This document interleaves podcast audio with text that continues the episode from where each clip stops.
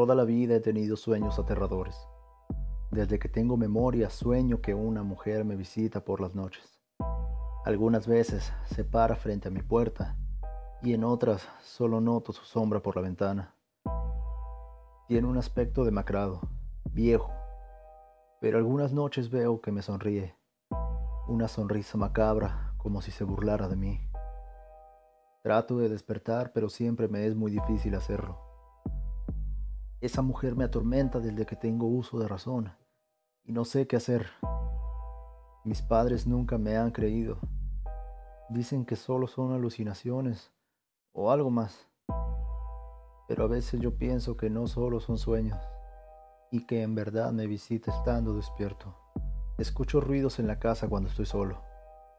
Mis padres trabajan hasta tarde ya que no somos de mucho dinero y los dos juntos necesitan sustentar a mí y a mis dos hermanos.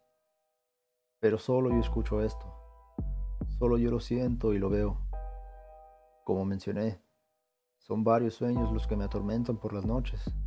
He visto un niño que cada que aparece se asoma por mi armario y me mira fijamente a los ojos como si quisiera decirme algo. Yo simplemente no puedo decir ni una palabra. A veces he soñado, o creo yo que son sueños, que camino por la casa en completa oscuridad y escucho risas, murmullos, llantos, gritos desgarradores como si alguien estuviera sufriendo horriblemente. Y también puedo sentir y notar la presencia de esa mujer que tanto me aterra, que me vigila desde los rincones más oscuros de la casa sin decir nada, solo con esa maldita sonrisa que me congela todo el cuerpo. No sé qué querrán de mí estas cosas que me visitan en mis sueños y por las noches, pero no siento que estén aquí con buenas intenciones. Siento que no descanso, aunque a veces duerma horas y horas. Siempre en mis clases en línea no presto mucha atención y mis calificaciones han bajado. Me preocupa todo, me agobia todo. Volteo a todos lados escuchando cada vez más cosas a mi alrededor y que no se detienen. Si alguien escucha esto, necesito ayuda y no sé dónde encontrarla. Puede que ya sea muy tarde o tal vez no.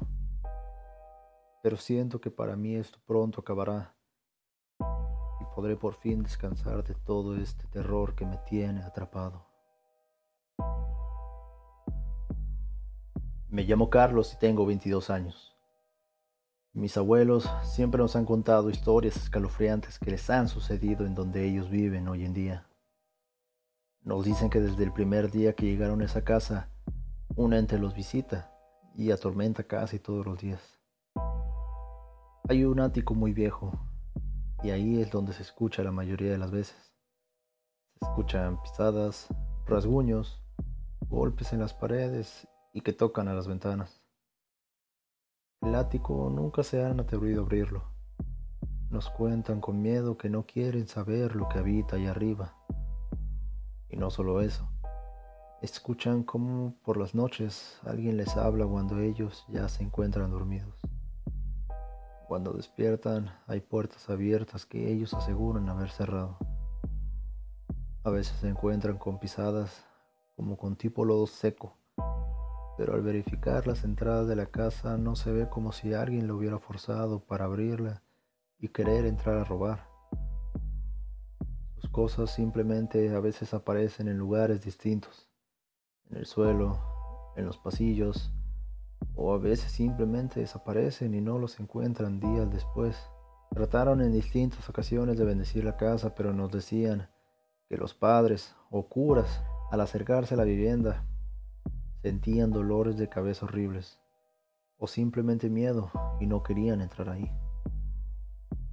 Mi abuela un día trató de regar agua bendita en toda la casa, pero dicen que desde entonces la situación empeoró un poco. Ahora esta cosa es un tanto más agresiva, al tal grado de que mi abuelo a veces amanece con golpes en el estómago, brazos y piernas.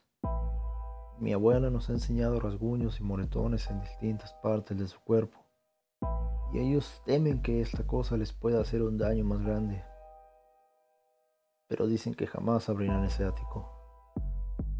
Ese ático que tanto miedo les da, ya que dicen que ahí arriba descansa algo macabro, algo que los puede lastimar cuando quiera, algo que no se irá tan fácilmente de ese lugar.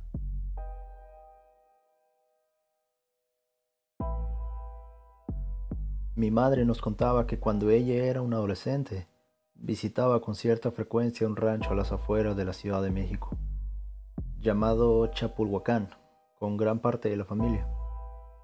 A ella le llegaban a contar leyendas e historias sobre la sierra que rodea el pueblo, pero nunca les tomó mucha importancia, ya que no solía creer en historias de fantasmas, brujas o cosas extrañas que según sucedían en ciertas zonas del poblado.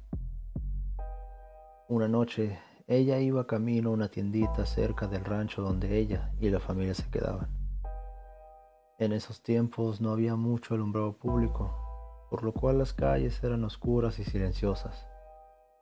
La gente no solía salir de sus casas a altas horas de la noche, y era raro ver a alguien caminando por la calle. Nos platicó que sintió una sensación de escalofríos mientras caminaba escuchaba cómo en los árboles se movían las ramas y se escuchaba el crujir de ellas. En un momento escuchó que alguien la chucheaba, como para llamar la atención, por lo cual sintió un miedo que la hizo acelerar el paso y llegar casi corriendo a la tienda. Algo pálida y temblorosa la notaron y preguntaron si todo estaba bien, a lo que ella contestó que sí, que solo había imaginado algunas cosas en su trayecto, pero no dijo nada más compró las cosas que necesitaba y salió para volver al rancho. Ahí fue cuando ella notó en una copa de un árbol había algo. No se distinguía si era una persona o un animal por la oscuridad, pero figuraba estar como en cuatro patas, inmóvil. Mi madre cuenta que ella asustada decidió correr lo más rápido que pudo y en su camino escuchaba y sentía como alguien venía tras de ella. Al llegar a la puerta del rancho, notó como esa cosa en cuatro patas se quedó en una esquina oscuras, mirando fijamente hacia ella. Observó como eso que la perseguía tomaba una forma humana y sin más, eso se desvaneció en la penumbra con una sonrisa burlona. Inmediato entró y les platicó a todo lo sucedido, a lo que su abuela, la dueña del rancho, comentó que una mujer extraña había estado merodeando el pueblo, pero que solo las brujas se tepaban a las copas de los árboles para vigilar y decidir quién sería su próxima víctima. Desde ese entonces mi madre no ha vuelto a ese pueblo y dice que nunca más lo hará.